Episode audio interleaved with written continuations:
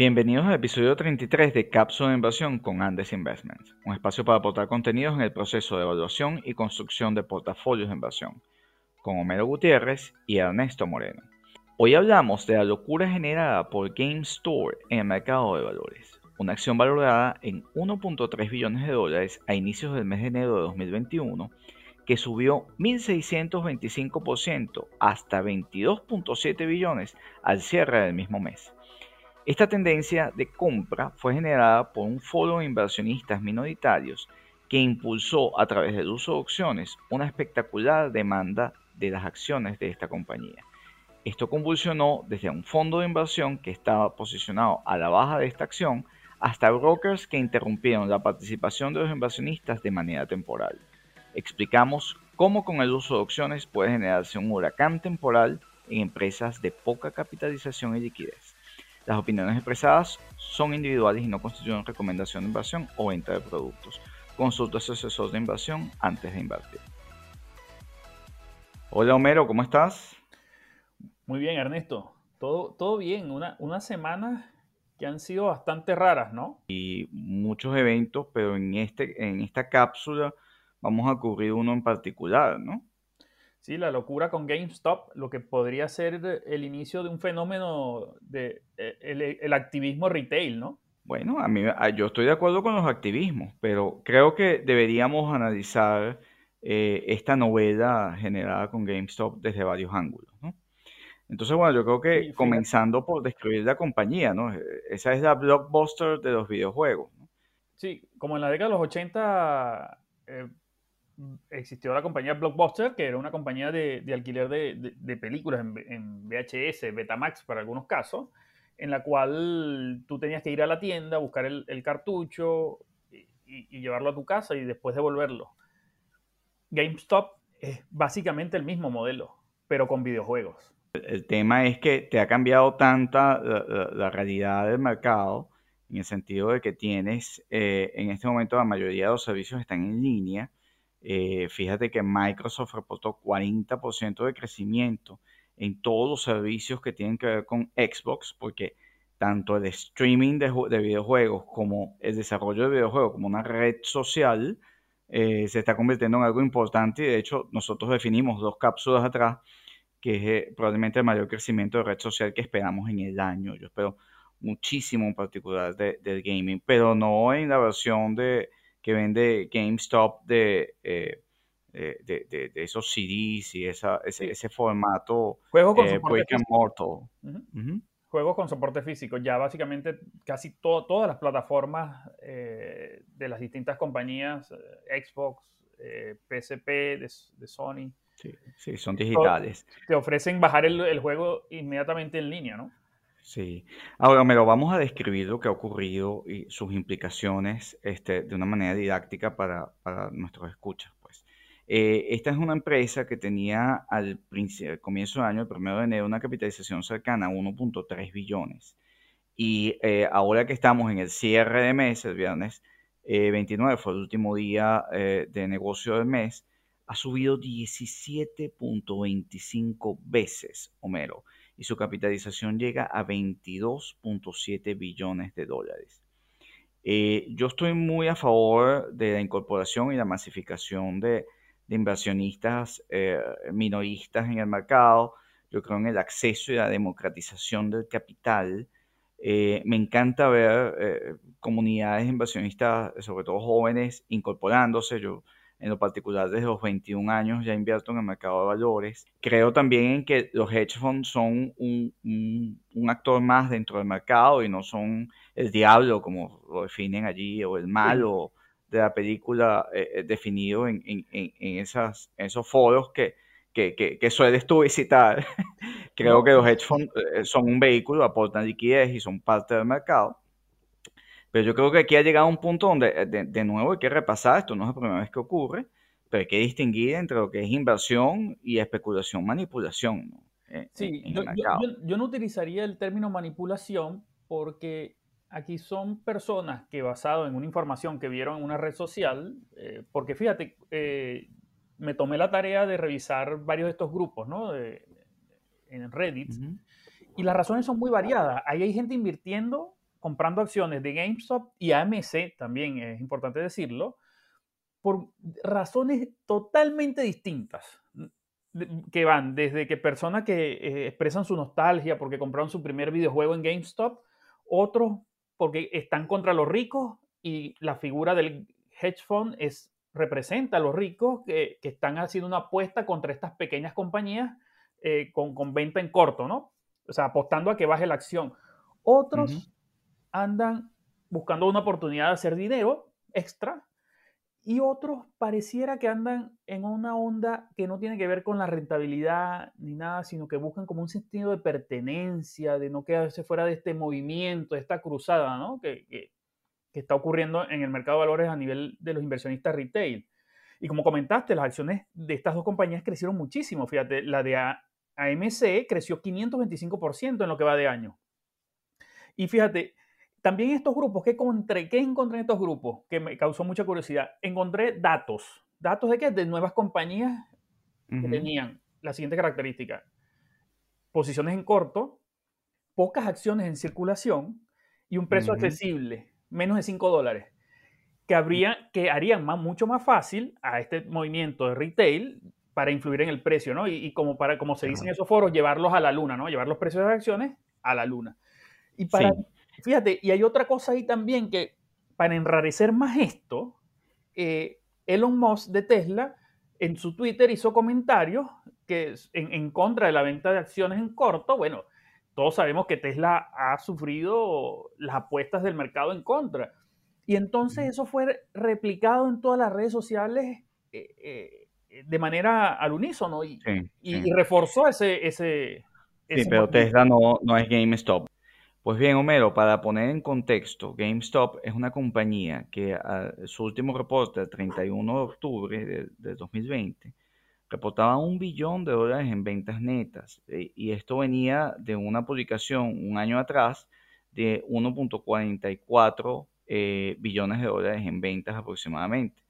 Es decir, esta compañía de ese tamaño, un billón eh, en ventas, pues cayó casi 30% a lo largo del año.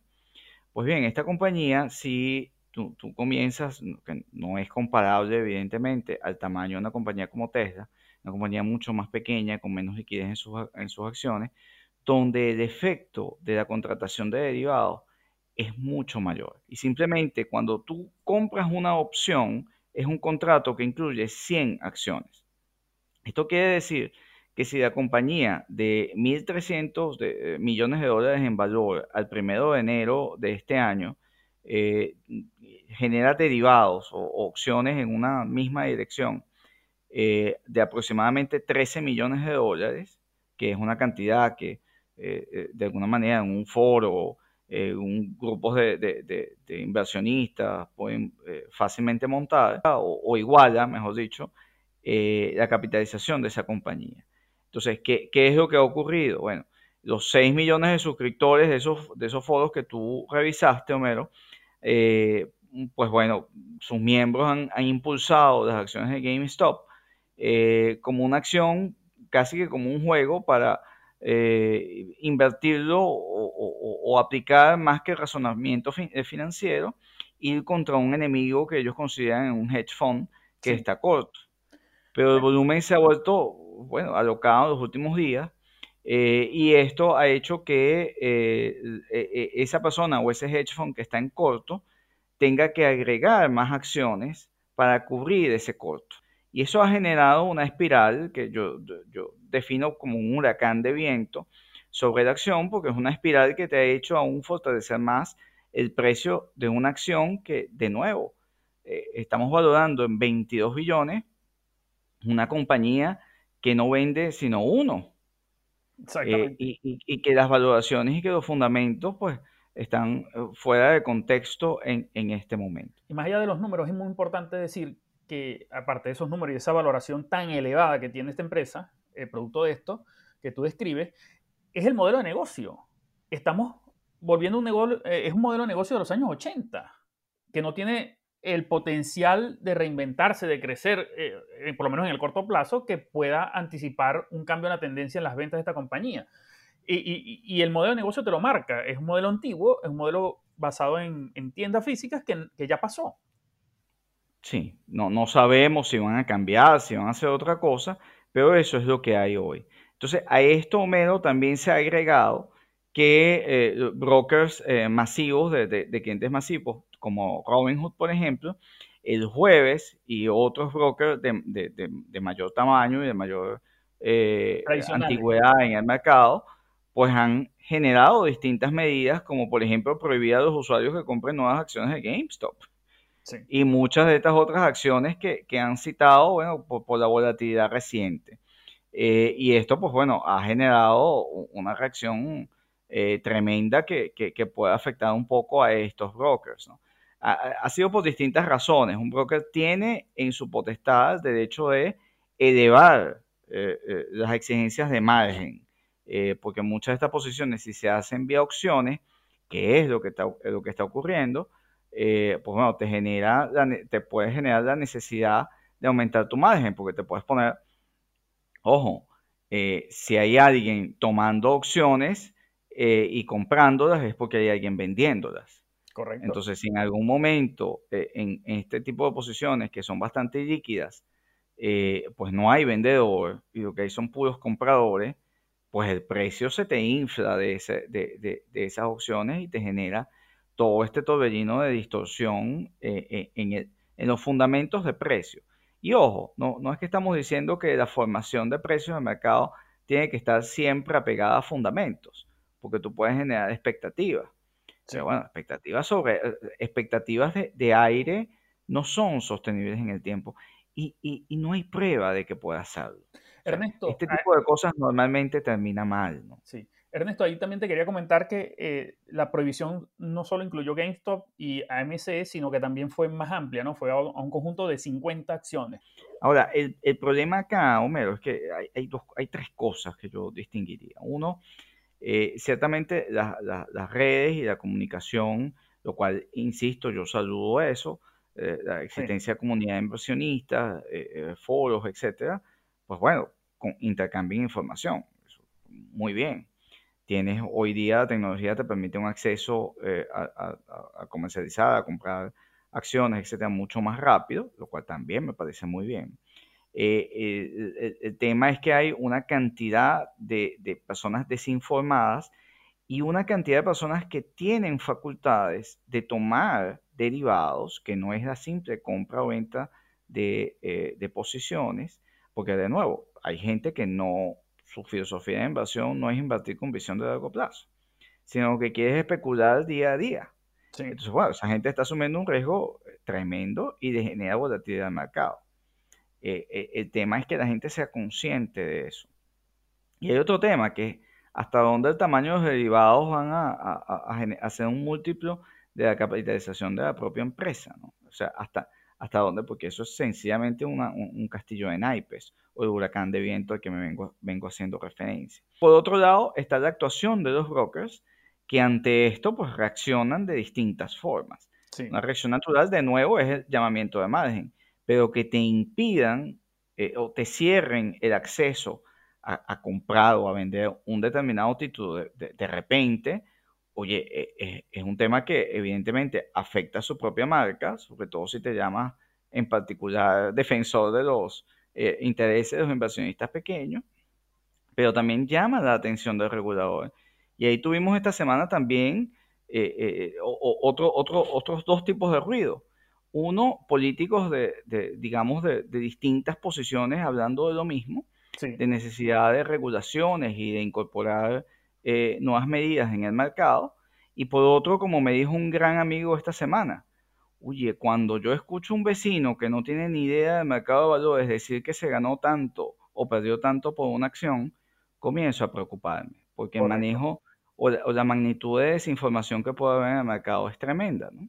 Sí, eh, esto, esto como, como, te dije ya, eh, las razones para que, eh, que, está detrás de esta inversión este, en este tipo de acciones, de, estos foros, son muy variadas y, ahí también hay que respetar la gente, las personas, lo que quieran, sus objetivos ¿no? particulares.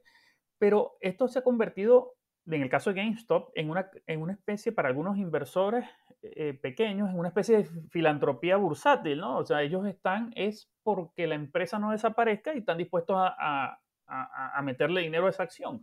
Y esto es, básico, esto es una consecuencia, Ernesto, de, de los cheques, de los programas de ayuda, de la expansión de, la cantidad de dinero en la economía, de, las ayudas que se han puesto eh, durante todo el año pasado, que muchas personas sin necesitar ese cheque que le llega desde el gobierno americano, no han encontrado otro, otro fin mejor que colocarlo en, estas causas, ¿no? En defender estas cosas. Sí.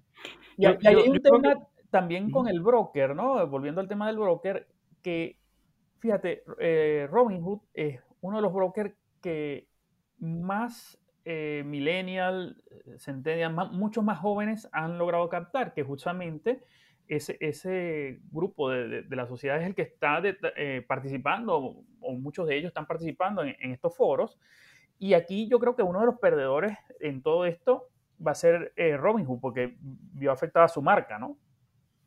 Y su imagen. Eh, sin duda, sin duda, sin duda. Ya de, de, esto cada vez cómo, cómo reconstruyen eh, la oferta de valor que tienen, ¿no? Pero Fíjate que eh, el inversionista minoritario en este momento yo creo que, está sujeto a tres eh, grandes exposiciones, a tres grandes emociones que están llevando a que el mercado sea mucho más volátil en este momento. lo primero es invertir en burbujas o manías, ¿no?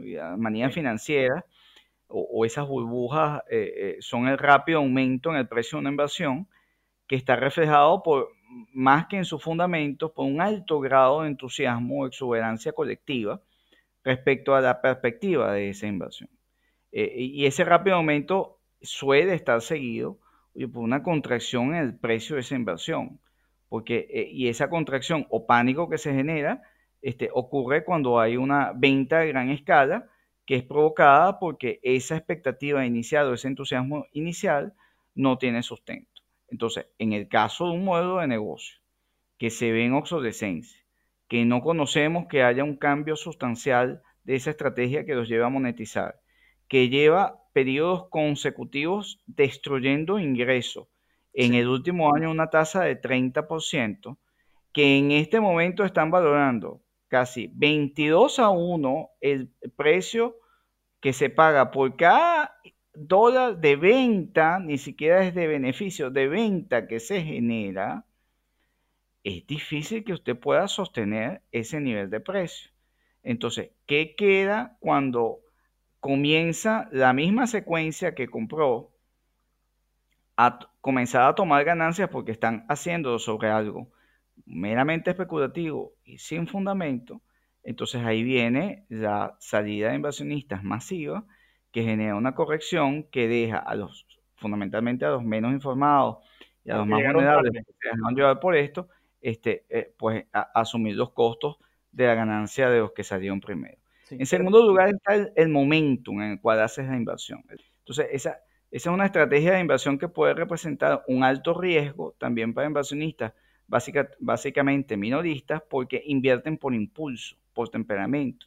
Entonces, un inversor que utiliza una estrategia basada en un impulso de buscar capitalizar la continuidad de una tendencia existente, puede encontrarse con, de nuevo, es un inversionista de momentum que cree que esa tendencia siempre se va a mantener si no está tampoco sustentada en una visión de largo plazo, una visión de fundamentos que lleve a que ese modelo de negocio esté creciendo. Y el tercer elemento que creo que es el que más se atraviesa en este caso, Mero, es el trading de ruido, que es una estrategia basada en, eh, digamos, en los ruidos, en los comentarios que ocurren y que al inversor, eh, inversionista lo lleva a tomar una decisión de comprar o vender una determinada inversión sin esos, de nuevo, datos fundamentales que son lo que te da la visión de largo plazo y que te da la visión de valor y de sostenimiento del precio en el tiempo. Pero lleva al inversionista que tiene menos experiencia y menos conocimiento a arriesgar mucho más su dinero.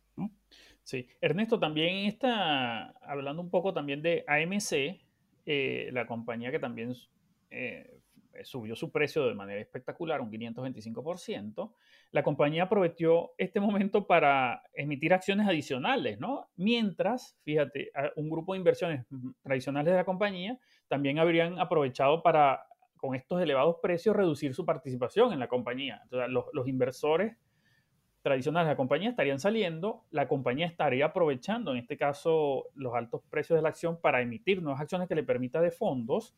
Recordemos que AMC está detrás de los cines, ¿no? de una cadena de cines muy importante en varios países, y eh, ese levantamiento de capital por parte de AMC le permitiría cierto oxígeno para, uno, adaptar sus operaciones al distanciamiento social, que eso significaría ya de hecho que si tienes que meter menos gente en cada sala de cine, eso va a significar un menor nivel de ventas de la compañía hacia adelante. Entonces, que también eh, eh, cuando vemos esto, eh, muchas de las personas que están comprando esta acción no están conscientes de que de todo esto, de que este es un modelo de negocio que va a requerir sacrificio. Por lo cual me resurge la duda, o sea, lo que dije al comienzo, eh, no sabemos si hay manipulación, porque aquí pueden haber, eh, aquí hay elementos ganadores, agentes, o sea, tienen que investigarlo las autoridades, pero eh, no sabemos, o sea, aquí, puede haber un conflicto de interés de generar en esos foros determinada información. Bueno, de hecho, de hecho, es muy curioso que en uno de esos foros, en el más importante de Reddit, encontré una advertencia de uno de los, de los participantes más importantes, de, los, de, los, que tienen más influencia, diciendo que como el grupo había crecido mucho, ya no había, había que leer los comentarios con cuidado. Y eso estaría escondiendo que partes interesadas o otro grupo de inversionistas que tiene, tiene a lo mejor inversiones en algún tipo de, acción que, le ha ido mal, quieran ponerla en estos grupos de manera de, lograr algún beneficio, ¿no? Para poder salirse de esa acción. Que es, importante y es nuestra responsabilidad aprovechar este, eh, este espacio para comentar a nuestros escuchas los cuidados y las advertencias que tienen que tomar en cuenta a la hora de invertir. Por ejemplo, al invertir con margen, con opciones o con ventas de acciones al descubierto, esto tiene un, gran componente de riesgo. Si usted invierte utilizando márgenes, que es eh, eh, de alguna manera no invertir con efectivo, sino invertir con préstamo, opciones, que son contratos que le permiten a usted ejercer un derecho y esas opciones puede usted al final eh, eh, tanto ganar mucho como perderlo todo. Y las ventas al descubierto, que esto tiene un riesgo tan importante como, que, eh, como, casi que ilimitado. Y, esto es lo que se ha popularizado muchísimo en este momento en el, en, el mercado retail. Y esto puede ser una estrategia muy arriesgada este, y no es apropiada para inversionistas que tienen un perfil de riesgo que no sea altamente especulador que está asociado a un amplio conocimiento en el mercado. Entonces, ahí de nuevo la crítica eh, a, que hay una difusión, un marketing gigantesco financiado por las pérdidas de esos clientes minoristas para inducir a la gente a una casa de juego y a decirle a la gente que eh, usted va a obtener, o sea, publicidades de si usted va a obtener, usted con invertir 250 euros o dólares va a tener un casi que un salario extra y eso no es verdad. Sí. Puede perder más dinero del que ha invertido, o sea, eso, una llamada a margen, y esto es muy importante, las personas que están invirtiendo en ciertos derivados, eh, por ejemplo en opciones y, y, otro tipo de derivados que en el caso de Estados Unidos no están permitidos, como los CFDs, pueden tener llamadas a margen de sus brokers y allí eh, eso es que están perdiendo más de lo que pusieron en la posición o de lo que ellos asimilaban que tenían en posición. Y, la firma de, o sea, su, broker puede hacerlo en cualquier momento. Y muy importante también, Homero, las opciones, que son contratos, como dijimos, para vender o, comprar una acción eh, a una fecha específica, a un precio específico, no tienen garantías. Los inversores deben estar conscientes de que pueden perder toda su inversión inicial en una opción, porque sencillamente al vencimiento, lo que se llama fuera del dinero, se pierde toda la prima y se pierde todo lo que se, colocó en esa, en, esa opción. La gente está jugando mucho con eso y allí mi crítica es, bueno, eh, eh, aquellos brokers que eh, tienen una gran cantidad de operación de opciones con los clientes, ¿están estos clientes conscientes del nivel de riesgo que están asumiendo? ¿Están esos perfiles de riesgo relacionados con el, uso de opciones este, para, para tradear? Porque probablemente estás mandando a la gente a lanzarse con las primeras lecciones este, para esquiar y los estás colocando ya de una vez en la, digamos, en la rampa más empinada para, para, operar, ¿no? En el proceso de inversión está sometido siempre, toda inversión está sometido a, lo que, a dos emociones, que es la codicia y el miedo. Tiene que sentarse y pensar, eh, ¿qué tipo de inversión y qué tipo de riesgo estoy dispuesto a asumir? Porque si usted viene invirtiendo en bonos y acciones con muy baja volatilidad, usted no va a salir de un día al otro por, solo por codicia a tratar de comprar una acción de estas que están recomendando en estos foros, ¿no? Sin, ni siquiera ver los balances. Y aquí es una recomendación básica, que siempre, antes de invertir, hay que o leer los estados financieros, o buscar información, o consultar con, su asesor de inversión, ¿no? Y oye, y, tomar consejos de un, de un meme, eh, bueno, ya es, peligroso. Bueno, es su responsabilidad, o sea, no, que no.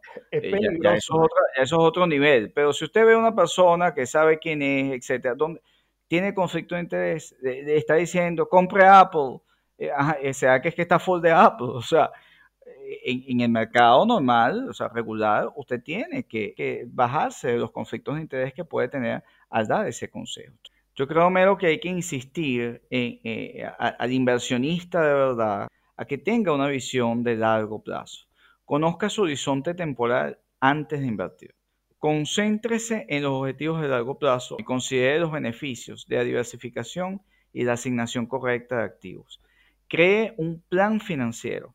Las plataformas de discusión en tiempo real y esos indicadores de compra y venta casi lúdicos similares a Las Vegas, este, que, que se llevan por el sentimiento social, pueden llevarlo a tomar decisiones de inversión impulsivas, eh, alimentadas por, emociones, que lo pueden de nuevo alejar de su objetivo de, inversión de largo plazo. No permita que las emociones de corto plazo interrumpan sus objetivos financieros de largo plazo. Eh, em, tenga cuidado de invertir basándose en información recibida en redes sociales. Eh, y de nuevo, si bien hay plataformas en línea que pueden promocionar esa información y que puede ser muy útil, tenga mucho cuidado a la hora de tomar decisiones basadas únicamente en información que dé en las redes sociales. Y nunca se sienta presionado a invertir de inmediato.